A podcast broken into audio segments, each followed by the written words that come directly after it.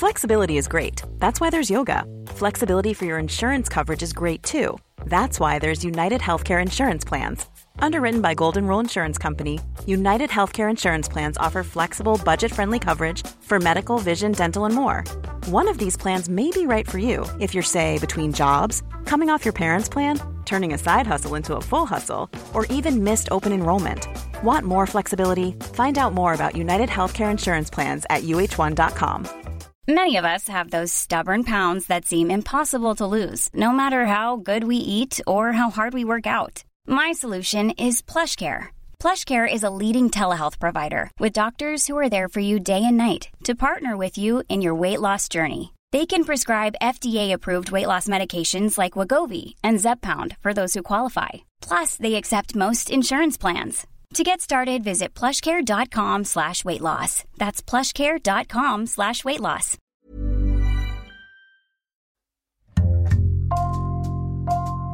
Bonjour, c'est Jules Lavie pour Code Source, le podcast d'actualité du Parisien.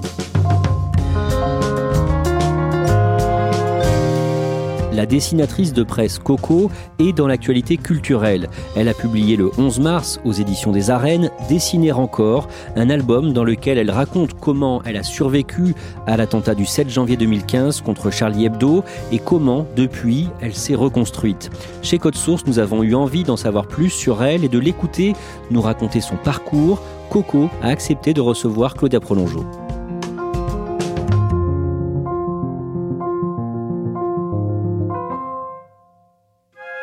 La première chose que je demande à Coco, c'est si la promotion de son livre se passe bien. Elle me répond qu'elle trouve ce mot tellement étrange, pour une BD qui raconte son traumatisme après l'attentat qui a fait 12 morts, dont 11 au siège du journal satirique. Coco a 38 ans, des cheveux noirs, de grands yeux verts très bien maquillés et des tatouages sur les avant-bras. Je travaille dans un bureau qui est le mien, il n'y a rien d'autre que mes affaires dedans, mes livres, deux, deux bibliothèques, un ordi, une table euh, et puis, puis une fenêtre. Coco a grandi à Annemasse, à côté de la frontière suisse et de Genève. Dès toute petite, elle dessine. J'ai un souvenir assez précis de quand on est euh, petit, qu'on est en CP, euh, que la maîtresse vous demande qu'est-ce que vous voulez faire plus tard? moi, j'avais répondu dessinatrice. Quand j'étais petite, je dessinais beaucoup d'animaux des chiens, des chats, tortues, euh, rats, souris, euh, lapins. On avait plein de plein d'animaux autour de nous, donc euh, j'aimais bien. Logiquement, Coco s'oriente vers une école de beaux-arts à Lyon. Mais ça ne lui plaît pas. Elle s'ennuie même beaucoup.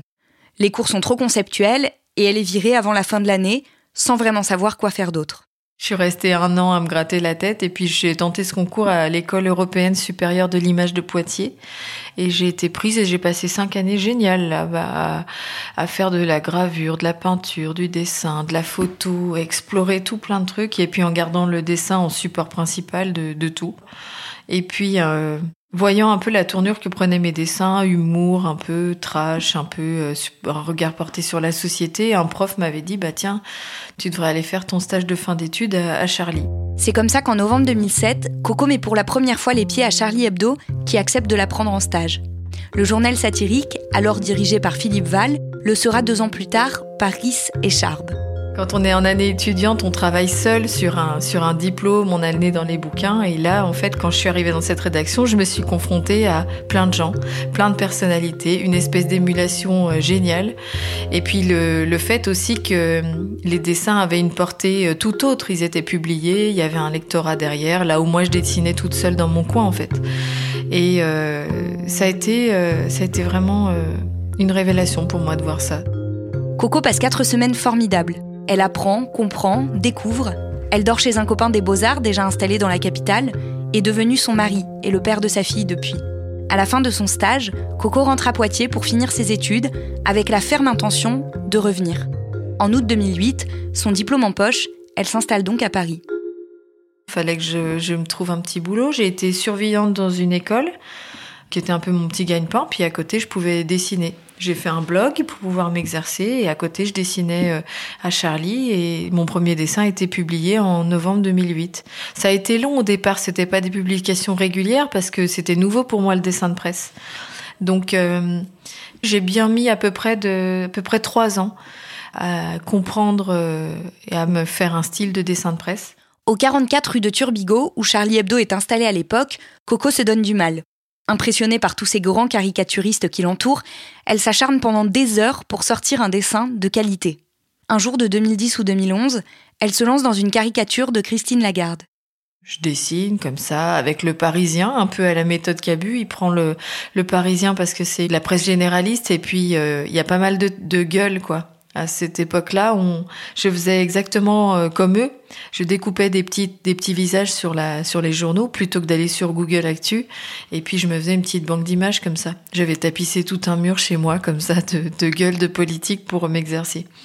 Et là, ben, autour de la table, je, je suis en train de dessiner Christine Lagarde. Et puis, comme je suis avec Cabu et que Cabu, euh, il refuse jamais un conseil, et eh ben, j'ose aller le voir avec mon petit dessin sous le bras.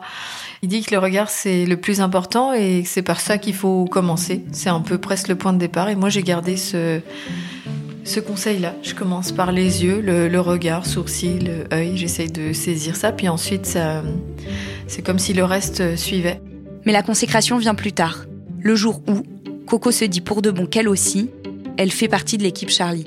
J'ai senti que je faisais plus partie de l'équipe quand en 2012, euh, Charb est venu me voir pour me dire bah tiens, euh, à l'Humanité, ils cherchent euh, des pigistes pour une rubrique qui s'appelle Cactus, ça te dit de postuler? Et à partir de ce moment-là, j'ai pu piger à l'Humanité.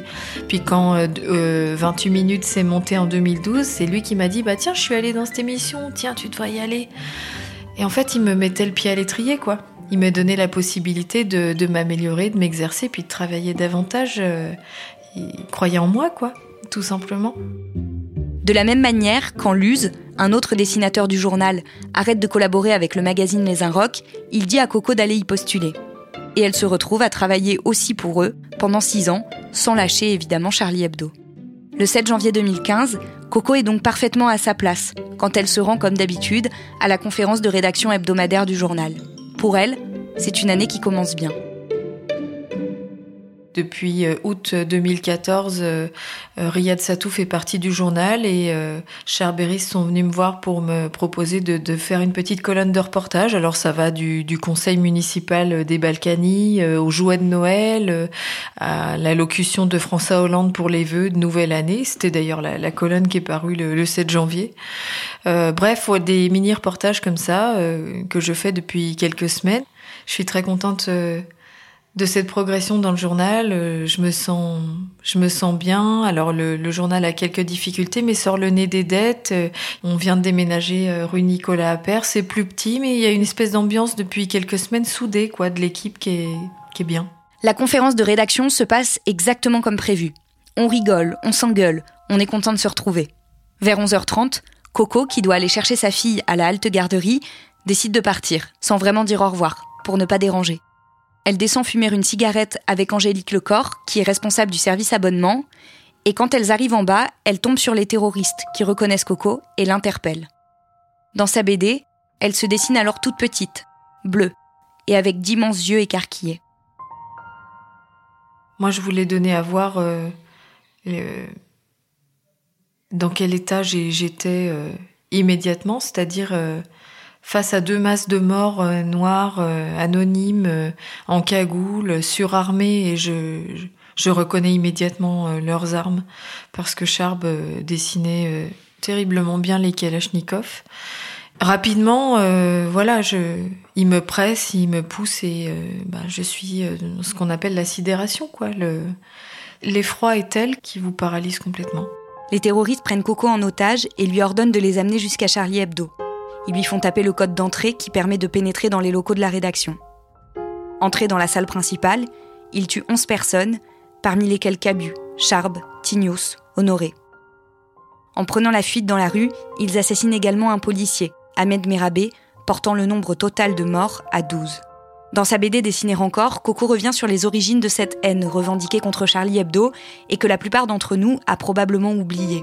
L'affaire de cette caricature qui enflamme le monde musulman. Tout est parti de l'affaire dite des caricatures danoises, publiée par le journal Jyllands-Posten et qui représente Mahomet. En 2006, Charlie Hebdo les reprend, en soutien au journal qui subit des menaces. Et ils y ajoutent la célèbre une de Cabu où Mahomet se lamente C'est dur d'être aimé par des cons. Charlie Hebdo est alors poursuivi par l'Union des organisations islamiques de France et la Grande Mosquée de Paris pour injure publique à l'égard d'un groupe de personnes à raison de leur religion. Le 22 mars 2007, le tribunal de Paris relaxe Charlie Hebdo, mais la guerre idéologique contre le journal satirique est lancée. Il est désormais la cible de menaces et d'attaques. En France, un cocktail Molotov a mis le feu au locaux de Charlie Hebdo. L'hebdomadaire avait déjà reçu des menaces de mort. Dans la nuit du 1er au 2 novembre 2011, le siège du journal est incendié par des cocktails Molotov après la publication d'une autre une mettant en scène Mahomet. Depuis ce jour-là, les locaux sont sous surveillance de la police en permanence et Sharp vit sous protection policière. Mais ça n'empêche malheureusement pas l'attentat du 7 janvier. Je crois, en, en parlant autour de moi, que les gens avaient plus ça en tête. Nous, on a le nez dedans parce que c'est l'histoire du journal, mais euh, ça me semblait important de le rappeler pour recontextualiser et puis pour, euh, voilà, pour montrer euh, dans la suite l'attentat. Ça fait un espèce d'effet vertigineux quand on y pense. Ce journal n'a jamais fait que que son boulot de journal satirique. Moi, je je, je veux aujourd'hui défendre ça encore, quoi. Dans sa bande dessinée, à chaque fois que Coco en arrive à ce jour, qu'elle appelle le 7, une immense vague bleue déferle sur elle et l'emporte, un peu comme cette célèbre estampe du peintre japonais Okuzai. Je me suis mise devant une feuille blanche et j'ai pensé à la vague de Kusai parce que ça me parlait. Ça me semblait traduire quelque chose qui chez moi était littéralement un état. Euh, la vague de Kusai, c'est quelque chose d'une grande puissance, comme une griffe qui va s'abattre sur un petit bateau. Euh, on ne sait pas si le bateau s'en sortira. Je me sentais un peu euh, dans le bateau à ce moment-là, dans la houle, dans, des tas de, nuances comme ça. Donc j'ai commencé à, dessiner cette vague et à développer la séquence introductive du livre avec cette lutte, quoi. Une lutte intérieure d'une grande violence. Parfois je rends des coups, parfois j'en prends, parfois je me noie. C'était ça, c'était des tumultes. C'était ça que je voulais traduire et ça me semblait euh, pouvoir toucher le lecteur. Même si je pouvais, il y a des choses que je peux pas partager, je sentais que ça faisait un pont entre le lecteur et moi. Mais le livre de Coco n'est pas seulement tragique. Il est même parfois assez drôle. Ce qui est plus tragicomique, on va dire, c'est quand les, les me, me, disent euh, on est Al-Qaïda Yémen et, et j'entends on est Al-Qaïda Rennes. Et ça, c'est vrai que ce moment, j'ai eu un peu honte de le dire au début, mais dans leur cagoule à marmonner, puis j'étais dans, un, dans une telle sidération. C'est pour ça que j'ai eu un peu honte de, de, dire ce moment parce que je me suis dit on, on va penser que je suis complètement con, c'est pas possible. Contrairement à d'autres rescapés de cet attentat, Coco n'a pas éprouvé le besoin de raconter ce qui s'était passé. Pas tout de suite du moins. C'est quand le moment du procès, qui a eu lieu fin 2020, s'est rapproché, qu'elle a souhaité le faire. Et quand elle a vu qu'autour d'elle, on commençait déjà à oublier. Je me suis rendu compte à un Noël, euh, en, en en parlant, qu'il y a eu un c'est quoi le 7 janvier Ouais, parce que c'est pas revenu immédiatement en tête ou euh, voilà, il y a, parfois je me suis rendu compte aussi en discutant qu'il y avait une mémoire un peu imprécise quoi, euh, de, que ça devenait un peu plus partiel et voir que les gens oubliaient, euh, ça m'a fait de la peine. Les semaines, les mois, puis les années qui ont suivi l'attentat, Coco a continué à dessiner. Non seulement pour faire survivre Charlie Hebdo, mais également pour survivre elle-même. C'est ça aussi la réalité du, traumatisme, c'est qu'il vous emporte euh, bien au-delà de, de l'attentat lui-même. Il dure après et il dure longtemps. C'est vraiment une bataille pour euh, pour essayer de de lever la tête. Heureusement, j'ai j'ai vu le psy. Heureusement, euh, j'ai continué le le journal et heureusement, j'ai le dessin. Et c'était ça aussi la, la passion du truc du, du dessin. Ça a été le le truc qui m'a beaucoup aidé, oui. Fin 2015, quand des terroristes ont encore tué, cette fois-ci au Bataclan et sur des terrasses de bars parisiens, Coco a trouvé la force de faire une une pour Charlie qui reste particulière dans son esprit. On y voit un homme danser, bouteille de champagne dans une main, coupe pleine portée à la bouche dans l'autre. Le liquide jaune pâle ressort aussitôt avalé par des trous dans son buste. On peut lire Ils ont les armes, on les emmerde, on a le champagne. J'ai fait ce, ce bonhomme euh, troué en pensant que ça pourrait être moi, euh, c'était eux, ça pourrait être moi. Euh. J'y ai trouvé un écho, quoi. Voilà, là encore, ils avaient attaqué des libertés, de boire, de rire, de, de, s'amuser, de d'écouter de la musique. Donc j'ai fait ce bonhomme qui boit du champagne et le champagne sort par les trous parce qu'il est criblé de balles, mais il vit quand même, quoi. Il fait la fête. Il y avait un appel de, de, de résistance, quoi. Depuis le 1er avril, Coco, qui n'a pas arrêté et n'arrêtera pas de travailler à Charlie Hebdo, a remplacé Willem, le célèbre caricaturiste de Libération, parti à la retraite. Je suis contente que Libé euh, n'arrête pas le dessin de presse après Willem, c'est quelque chose qu'ils auraient pu dire. Euh, et ils l'ont pas fait. Ils ont assumé un choix et ça, je suis, je suis contente. J'aurais été dingue de de pas dire oui.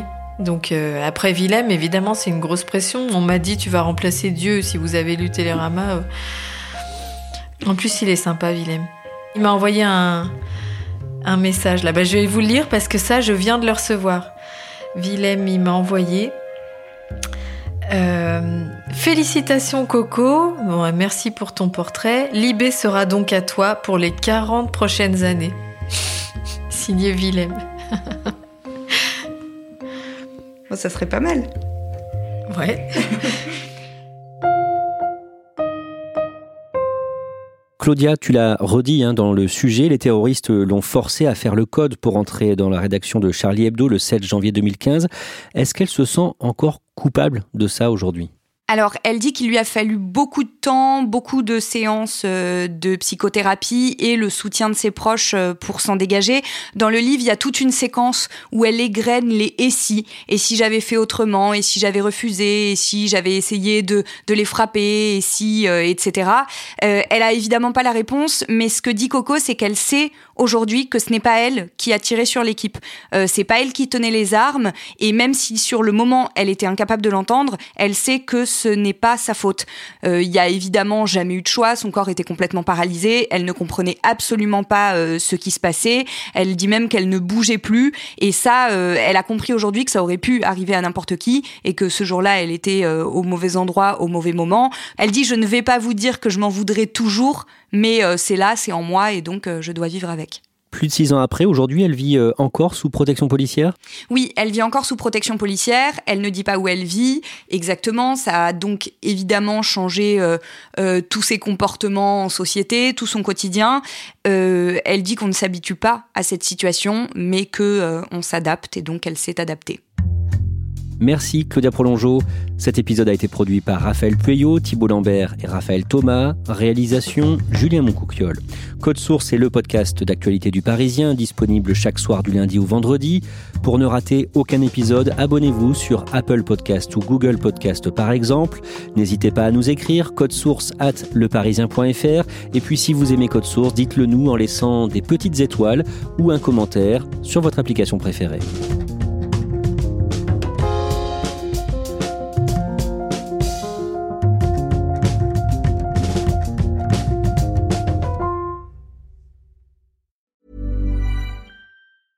A lot can happen in the next three years. Like a chatbot may be your new best friend. But what won't change? Needing health insurance. United Healthcare Tri Term Medical Plans are available for these changing times. Underwritten by Golden Rule Insurance Company, they offer budget friendly, flexible coverage for people who are in between jobs or missed open enrollment. The plans last nearly three years in some states, with access to a nationwide network of doctors and hospitals. So, for whatever tomorrow brings, United Healthcare Tri Term Medical Plans may be for you. Learn more at uh1.com. Planning for your next trip? Elevate your travel style with Quince. Quince has all the jet setting essentials you'll want for your next getaway, like European linen, premium luggage options, buttery soft Italian leather bags, and so much more. And it's all priced at 50 to 80% less than similar brands. Plus, Quince only works with factories that use safe and ethical manufacturing practices. Pack your bags with high-quality essentials you'll be wearing for vacations to come with Quince. Go to quince.com slash trip for free shipping and 365-day returns.